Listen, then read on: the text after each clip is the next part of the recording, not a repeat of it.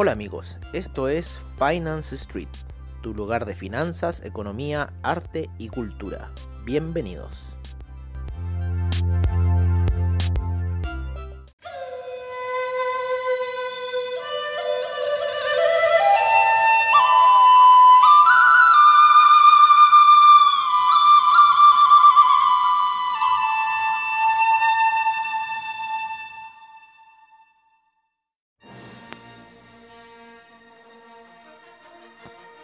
Amigos de Finance Street y bienvenidos nuevamente a un nuevo sábado de reportajes como siempre al estilo de Finance Street, en donde traemos de traerles a ustedes aquello que pertenece al arte y la cultura, algo que es fundamental dentro de nuestra misión que hacemos a diario dentro de Finance Street.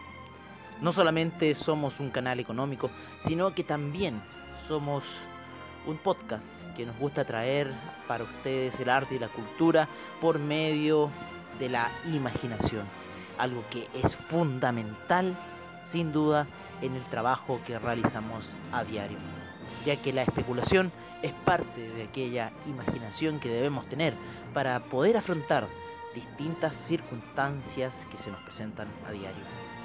Es así como les traemos ya la octava parte de las escuelas iniciáticas, en donde hoy día veremos un nuevo tema, sin duda algo que viene de aquel mundo de la imaginación como también lo tratamos de forzar a la realidad. Es así como llamaremos a este capítulo el inicio, ya que empezaremos a contar una historia que pasó después del hundimiento de la Atlántida, una historia que pasó después de aquellos tres maestros que prepararon el planeta Tierra para lo que vendría después. Y nos adentraremos en una nueva dimensión. Es así como les pedimos que tomen un refrigerio, se relajen, se reconforten y escuchen esta apasionante historia que tenemos para ustedes al estilo de Finance Street. Hoy día les traemos para ustedes el inicio en Finance Street. Bienvenidos.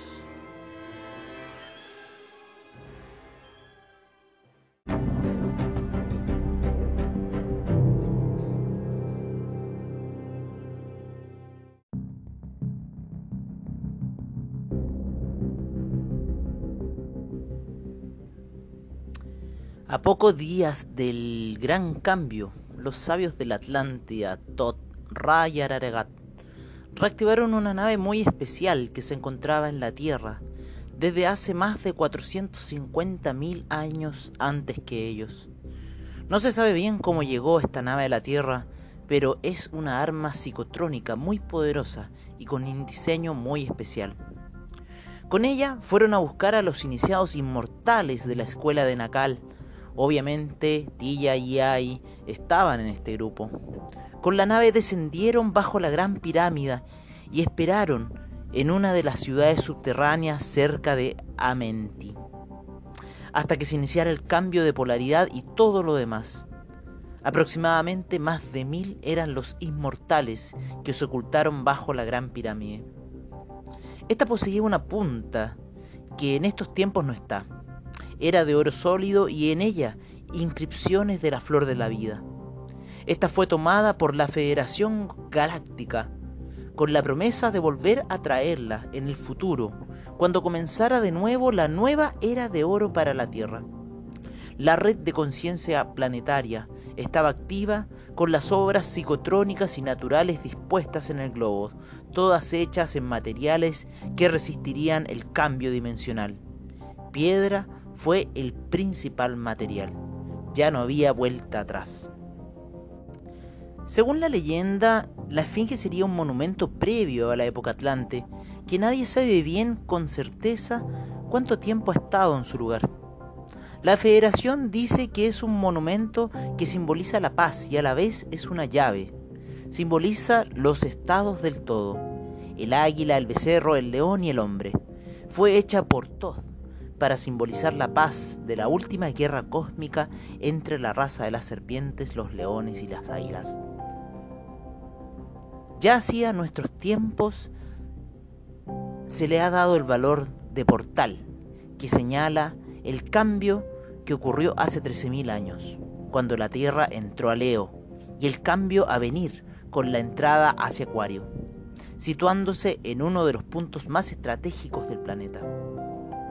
Hace mucho, mucho tiempo, en un tiempo que ya no recordamos, salió el sol por última vez en el occidente, esperando el momento que se ocultaría por el oriente, como siempre lo hacía.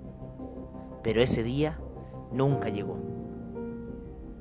Es así como estamos viendo un poco de lo que pasó previo al hundimiento de la Atlántida, cuando Todd, Ra y Araragat fueron a activar la red planetaria para que el planeta pudiera sumergirse en una dimensión oscura, debido a lo que ocurrió en la Atlántida, debido a las cosas que hicieron los marcianos en la Atlántida, debido al daño que se le generó a la humanidad en la Atlántida. El control que se quiso tomar por parte de aquellos atlantes condenados a los seres humanos fue brutal. Y sin embargo los seres humanos se enfermaron. Y no se enfermaron con las enfermedades que vemos hoy, sino con una enfermedad dimensional, algo que los hizo retroceder e involucionar para lo cual tuvieron que hacer caer el planeta en miles de cosas que sucederían aproximadamente hace 13.000 a 12.500 años atrás en el planeta Tierra, cosa que los mayas también mencionan con el proceso cósmico de Hunapku, con el proceso cósmico que tiene que ver con el cambio de la polaridad de la Tierra. Y es así como la Tierra se hunde en una de las más profundas oscuridades que ésta haya visto para poder volver a renacer nuevamente.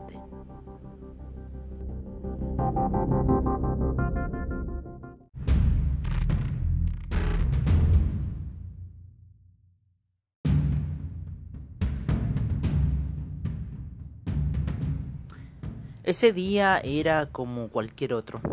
Salía el sol por el occidente como siempre lo hacía después del último cambio de polaridad. Ya todo se había corrompido de una u otra forma y las personas vivían en esa supuesta inmortalidad cuando se hallaban inconscientes de sus seres. No creían ya en nada y todo les daba lo mismo. Pero ese día súbitamente la tierra tembló muy muy fuerte.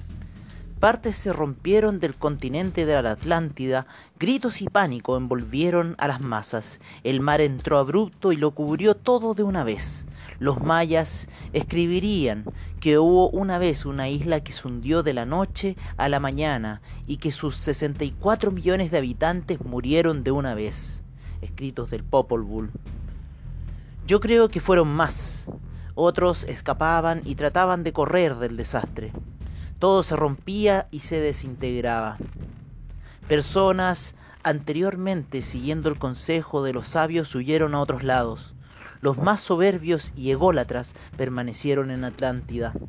Todo era caos, gritos, llantos y lamentaciones, hasta que la tierra se detuvo y se vino todo a negro. Tiamat estaba efectuando su cambio de polaridad y se cumplía el día de la precesión del, del equinoccio cósmico. Las personas súbitamente se olvidaron de todo, de respirar, de alimentarse, de la energía prana, de todo. Los tres días de juicio y oscuridad habían comenzado para los habitantes del planeta. Una vez que pasó esto, el sol salió por el oriente y ni un rastro volvió a haber de la civilización que habitó la Tierra y tampoco hubo rastro de sus habitantes. Era un nuevo día en Tiamat y el sol se escondió por el occidente esta vez. Hasta la narración previa concluye el tiempo del avance del planeta hasta el tiempo atlante. La historia narrada, como todas las otras historias que nos narran, tienen hoyos. Estas narraciones previas las hemos leído de una u otra forma en uno u otro texto que denominan sagrados.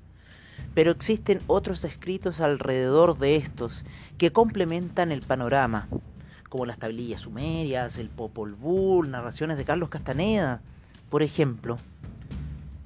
Lo que vendrá después de la historia conocida por todos ha sido su lado exotérico, al cual todos tienen acceso. La enseñanza esotérica representa según la cosmovisión del autor. Hay cosas que quizás no cuadrarán en la enseñanza que se les ha entregado hasta estos tiempos, pero es, sin duda, porque los quieren mantener alejados, ya que todos ustedes son un potencial peligro para ellos, quienes nos gobiernan ahora, quienes los mantienen cerrados ante una visión que la, la cual quieren ellos perdurar sobre ustedes. Son parte de esa raza reptiliana pura que sigue quedando y es inevitable porque estamos bajo el dominio de Orión. Pero es algo que ustedes tienen que ver para poder despertar dentro de sus seres y así, en cierta forma, romper con el ciclo cósmico y seguir con el proceso al cual ustedes han venido a este planeta. Es por eso que sin prejuicios, sin miedo, sin temor, cruzarán el valle de la oscuridad.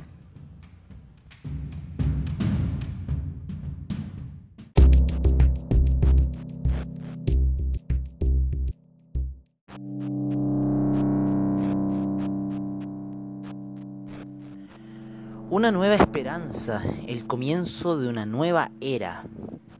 Luego del hundimiento de la Atlántida, los sabios seguían esperando bajo la Gran Pirámide, en una de las ciudades subterráneas, analizando el plan que habían hecho en conjunto con la Federación Galáctica. Ahora analizaban de cómo entrarían en el nuevo mundo, ya que no sabían específicamente qué pasó con los demás seres. Sí sabían que tenían solamente 13.000 años para reorganizar todo se acercaría el cambio de polaridad de la Tierra. La elevación de esta a una cuarta dimensión, el giro de 144.000 años, una precesión de equinoccios creando un nuevo día galáctico y el estallido sincronizador de Hunapku, que ayudaría a la humanidad a la gran ascensión. Solamente si la humanidad se hallara en la vibración adecuada o crística, que se, se denomina, que es la vibración del amor. Sabían que estaban entrando hacia la noche galáctica y las menores vibraciones traerían miedo a la humanidad. No era fácil comenzar. Lo único cierto es que la red de conciencia planetaria estaba activada y lista para comenzar su uso. Así esperaron 3.000 años bajo la pirámide para poder entrar en acción. Cuando ocurre el hundimiento de Atlántida no solamente ocurren por factores eh, de quizás de decadencia, eh, de peleas internas, no, ocurre como lo hemos mencionado, eh, los tres maestros de la isla de Atlántida, ¿no es cierto? los primeros grandes iniciados que existían dentro de esta situación, más aún la gente de la Federación Galáctica que la tienen que invocar para pedir ayuda a la gran contaminación que se vivió en la Atlántida, Em, y aparte también parte de ese plan eh, galáctico y cósmico que existe con la purificación de las almas y en donde se puede ya ver a ese ente superior al cual nosotros llamamos con el nombre de Dios y entrar ya en esa dimensión mayor e ir subiendo también las dimensiones. Entonces lo que ocurre en Atlántida no es solamente un hundimiento, sino que un mil mar de cosas que habían alrededor sucediendo que los mayas después, describirán con Hunapku, ¿no es cierto? Que ocurrirán miles de cosas después de este hundimiento de la Atlántida y que serán en cierta forma profecías de un nuevo devenir, pero también eventos cósmicos dentro del mismo giro galáctico que hace el planeta, eh, que hace el sistema solar en torno a su sol central. Entonces estamos viendo que no solamente fue un hundimiento, sino que algo que realmente cambió todo el planeta. Muchos de los habitantes restantes del planeta se encontraban en una situación muy precaria. Los libros de historia usualmente narran que hace unos 10.000 años el hombre vivía en las cavernas y que no sabía de nada, solo hacer fuego y que eso fue un gran reto para él. Y es así. Después del cambio de polaridad los hombres olvidaron todo, tuvieron que hacer cosas que hacían antes, pero ahora de otra forma, como respirar y comer. La glándula pineal había reducido su tamaño de forma considerable, por ende muchas de las funciones que antes teníamos habían desaparecido, como respirar la energía plana.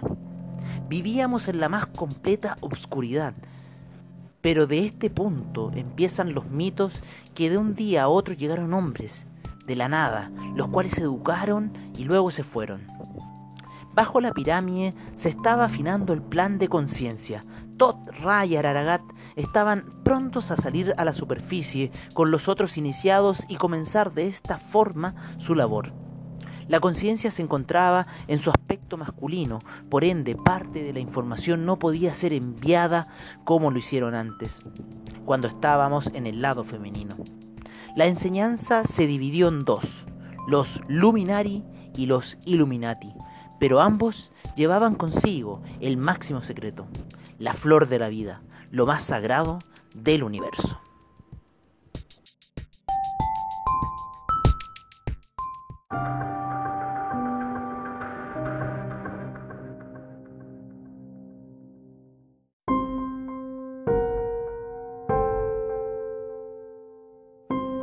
Tot, Ra y Araragat salieron junto con los mil. Salieron de la gran pirámide luego de tres mil años de espera. En la nave con la cual habían podido acceder a la ciudad subterránea.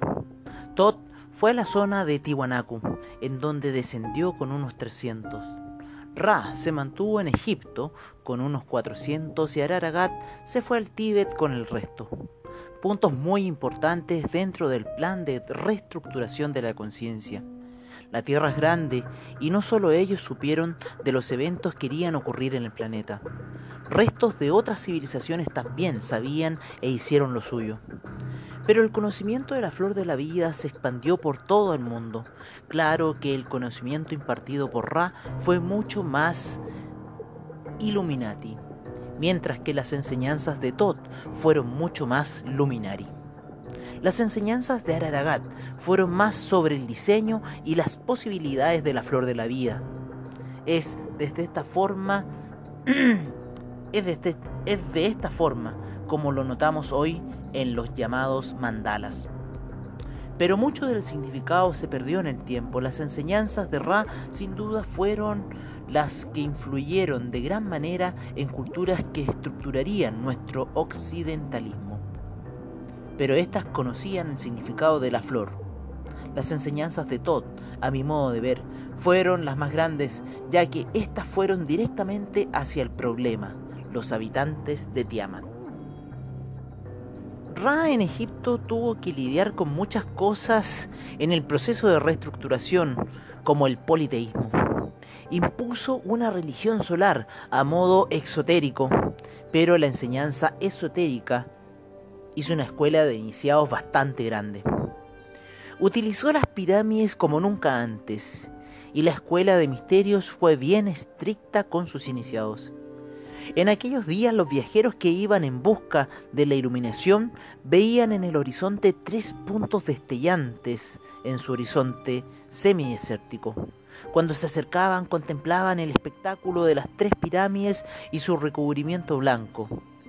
Con eso ya sabían que habían llegado en busca del conocimiento. Siempre fueron centros de iniciación y nunca una tumba como se las ha pintado a las pirámides. Sin duda que uno de los grandes misterios, las pirámides de Egipto, en nuestra narración las pirámides de Egipto pasan a ser centros de iniciación y fueron centros de iniciación. Tratamos de seguir la línea de la verdad dentro de nuestras narraciones. Es por eso que las pirámides y el complejo Egipto ya venía desde el tiempo atlante. Hay cosas que ocurren en distintas dimensiones y es así como nuestra historia siempre trata de dibujarse en esas otras dimensiones, en esos otros lugares que han existido en el planeta. Es por eso que a estos capítulos le hemos denominado la escuela de iniciados, porque tuvo que pasar muchas cosas antes para empezar estas escuelas de iniciados, en la cual estamos recién entrando con uno de los grandes maestros, que fue Ra, en Egipto, y creó la escuela del ojo de oro. Una escuela para el ojo izquierdo como una escuela para el ojo derecho en la cual se veían grandes misterios y se empezaba a descifrar aquel secreto de la glándula pineal, cómo poder volver a despertarla, ya que antes de la caída de Atlántida nosotros éramos otros seres, con una forma un poquito más distinta para poder albergar esa glándula pineal. para poder absorber la energía plana, para poder absorber muchas verdades y secretos que hay dentro del universo.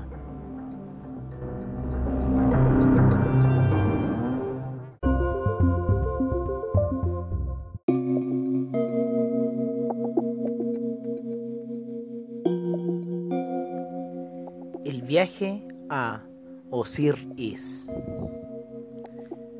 Hace mucho tiempo el iniciado llegaba de su larga búsqueda, en búsqueda del conocimiento, al complejo mencionado para los buscadores de la verdad, que quedaba en la tierra del río Largo, llegando cerca del delta de este. Ahí encontraréis unas formas triangulares, las cuales brillan como el sol, les decían a los viajeros buscadores de la verdad. La belleza del complejo era apabullante y nadie podía escapar de la hermosura de este, y menos aún de la energía que de él emanaba. Aquí el iniciado entraría en su primer contacto con los maestros que lo encauzarían en el camino del ascenso y búsqueda de los valores superiores. Habían llegado al lugar indicado, se decían a sí mismos. Una vez en el complejo, al iniciado se lo llevaba por distintas enseñanzas sobre la flor de la vida, la semilla, el árbol y el fruto de la vida, las implicancias del jugo de Metatron en todo y otras cosas más. Se lo hacía pasar por un pozo, el cual debía cruzar para poder superar el miedo y adquirir concentración.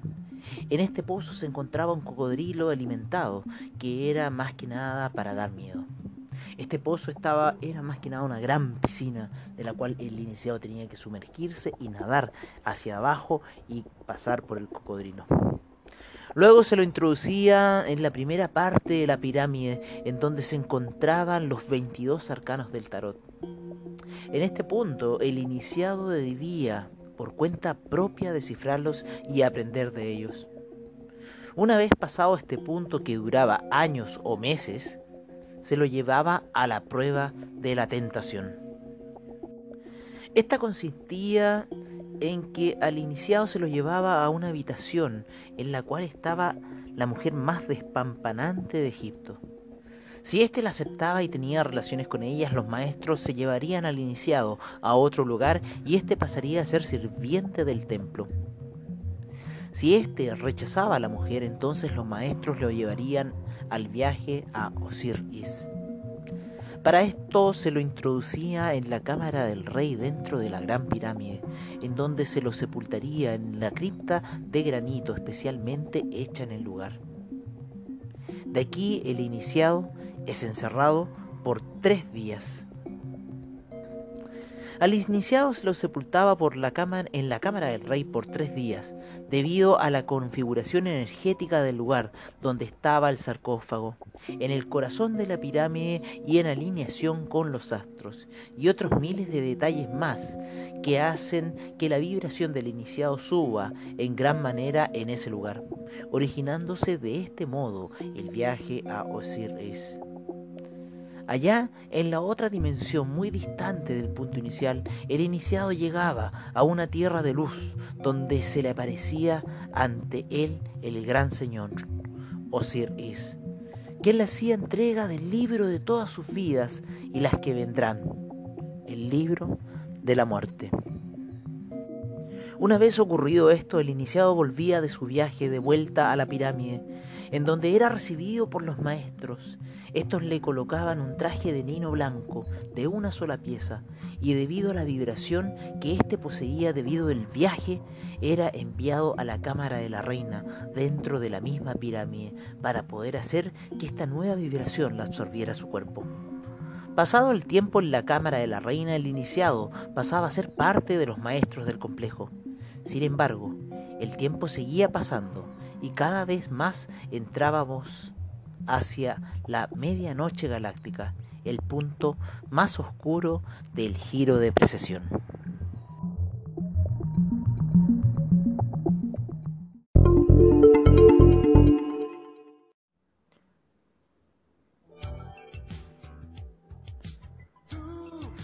Para poder hacer caer a toda la humanidad en la oscuridad se requirió de una maestría increíble por parte de unos maestros que tienen fe que toda esta raza pueda surgir hacia el mejor. Y es un poco de lo que hemos estado hablando, de las distintas mezclas de razas que se dieron en el planeta Tierra, las cuales han servido para el proceso de evolución cósmica del ser adámico. Y mm, dentro de este proceso es lo que, en cierta forma, nos da una pequeña luz de esperanza para lo que puede ser el devenir de la humanidad. Y es así amigos, como hemos terminado otro nuevo sábado de reportajes, como siempre al estilo de Finance Street, donde hemos tratado de la forma más simple que podemos hacer para ustedes desde la imaginación traerles una historia para que se haga real en este planeta. Les agradecemos infinitamente su audiencia. Les agradecemos infinitamente las veces que nos escuchan para así poder seguir creciendo y dar fe que este proyecto de Finance Street es un proyecto que hemos realizado para ustedes y que a ustedes les está gustando.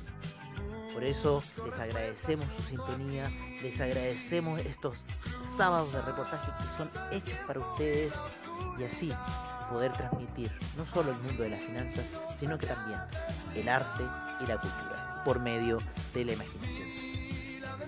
Así que amigos míos, nos veremos el próximo sábado con esta apasionante historia de las escuelas iniciáticas que se está ampliando y está creciendo y vamos a llegar a verdades ocultas, quizás dentro de la humanidad que estamos viviendo hoy. Y cuando entendamos eso, podremos retroceder en el tiempo y ver que Finance Street nos estaba diciendo la verdad de estas historias. Bueno amigos, eso es todo, los dejamos y los vemos el próximo sábado en otro sábado de reportajes al estilo de Finance Street. Hasta pronto amigos.